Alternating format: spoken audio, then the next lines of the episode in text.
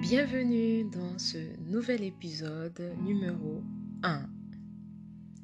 Aujourd'hui, je vais commencer par un petit exemple. Il y a deux hommes ou deux personnes ayant le même projet, ayant les mêmes objectifs, c'est-à-dire quitter d'un point A pour un point B. Mais tu sais ce qui différencie ces deux personnes ayant un même projet?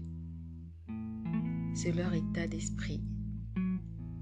L'état d'esprit, c'est ce carburant qui te permet d'aller jusqu'au bout.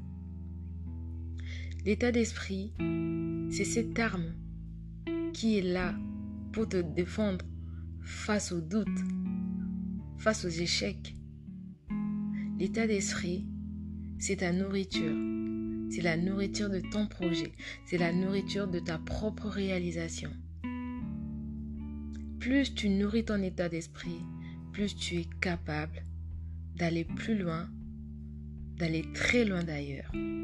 Plus tu nourris ton état d'esprit,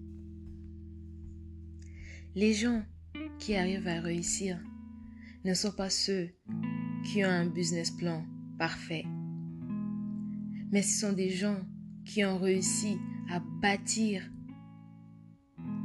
un état d'esprit en béton.